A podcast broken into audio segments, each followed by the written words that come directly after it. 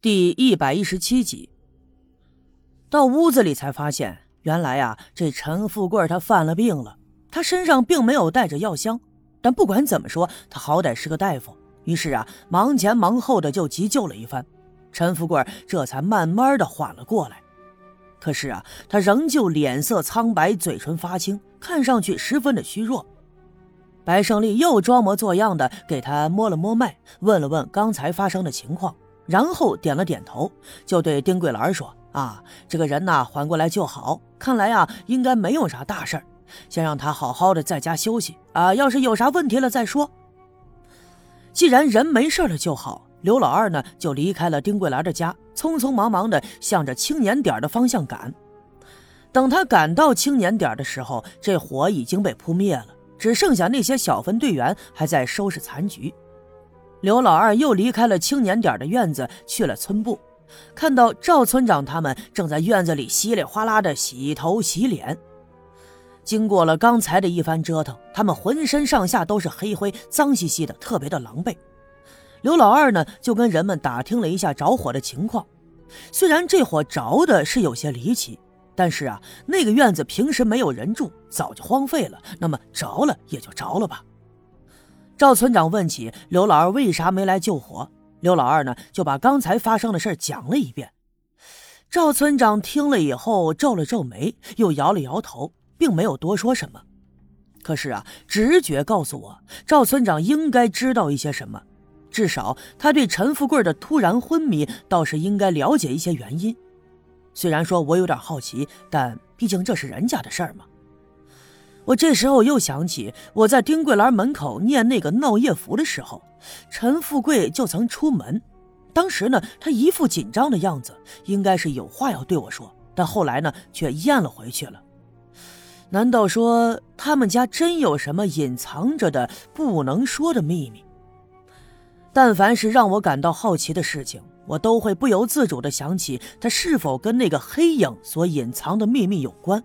所以，有的时候啊，我会暗地里嘲笑自己：“哎呀，太敏感了啊！”刘家镇上上下下有几十户人家，这每家都有不同的事儿，每家都过不同的日子，所以啊，没必要把这些都联想在一块儿。等一切都平静下来以后，赵村长就把刘老二和老郑叫到了屋子里，不知道是说什么去了。我猜想，赵村长他们想让他们去查一下，看这火到底是怎么着的，原因是什么。村部门口，几个小分队员在收拾那口水井边的绳子，还有水桶。刚才忙着在这里打水，忙中有乱，所以呀，弄得到处都是水。井绳呢，都拉断了两三根了，水桶也磕扁了一两个。那么救火的时候，我没帮上太多的忙，于是就到井边帮他们收拾残局。可是当我来到井边上的时候，我忽然想起我听到的那一阵咚咚咚的声响。当时我感觉那声音就是从井底下传来的，不过当时考虑到这井太深了，所以我并没有下去查看。两个小分队员拿来铁锹，在一旁搓来干松的泥土，就撒在了井口的附近。一个水桶掉到了下面去，两个小分队员正猫着腰探头，用一根拴着钩子的绳子就往下面探，想把那个水桶给拉上来。可是啊，这口井太深了，即便现在是白天，从上面往下面看，那是一片昏暗。井绳的钩子搅动着水面，这水面上偶尔的会泛出一些光来，但是啊，却没办法发现那个水桶。有一个小分队员性子急，干脆就把绳子的一头绑在那棵大杨树上，另一头甩进了井里，自己挽起了裤脚，打算跳到井里下去捞去。那么，另外几个小分队员呢，就在上面帮他照看着。只见他手脚特别的麻利，翻到井里，抓着那根绳子，就慢慢的往下滑。过了好一阵子，他就下到了井底了。人们低头一看，可以隐约的看到他的身影。他的两只脚踩住了井边的石头，正弯着腰伸手去够那水面上的水桶，眼看着就要够到了，就听见哗啦啦的一声响。哎呀，他脚上踩的那两块石头竟然脱落了，扑通扑通的就掉进了水井里头。他也一下子失去了支撑，身体没了平衡，头朝下就栽进了水里。井底下的水很深，不过好在井底还算宽敞，那个人呢平时也会水，所以扑腾两下就把头露出了水面，双手扒住井沿的石头，喘了一阵子，这才缓过神来。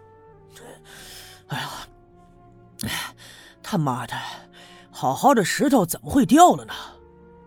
他捣鼓着就打算往上爬，可是刚往上爬了两步，忽然看到眼前有一个洞口。哦。怪不得刚才那石头会脱落，原来啊，那里只是那些碎石头临时给堵住的，所以并不牢固，这才一脚就踩了下去了。哎，这，这下面有个洞口啊！这完全出乎了他的意料之外，于是连忙冲着上面去呼喊。我听见他这么一说，心里一惊，一下子想起这一阵咚咚咚的奇怪的响声。怪不得我始终找不到缘由，原来水井里面还有个洞口。我也在那一瞬间想起了西南面山坡上的那个山洞，难道说他们中间有什么关联？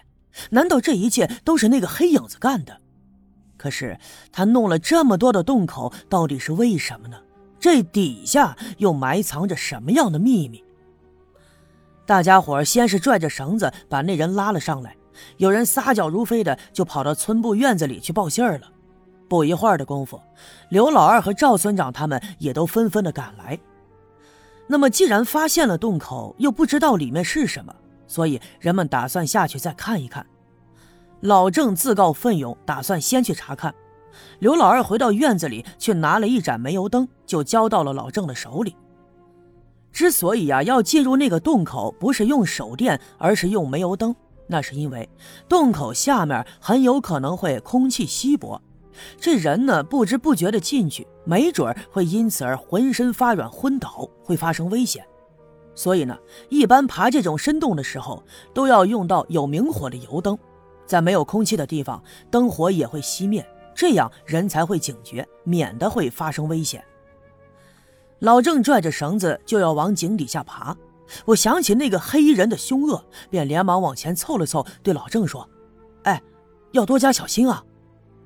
老郑看我一脸认真的样子，不禁笑了，说：“ 叶老师咋这么紧张啊？不就是下个井吗？能有啥危险？不怕。”说着，他顺着绳子就爬了下去。有几个小分队员就拿着手电往井底下照，看见老郑爬进了井底，一闪身钻进了那个洞里。洞口立刻有光闪了出来，应该是老郑点燃了煤油灯。不过呀，灯火是越来越暗，想必他是往里走了。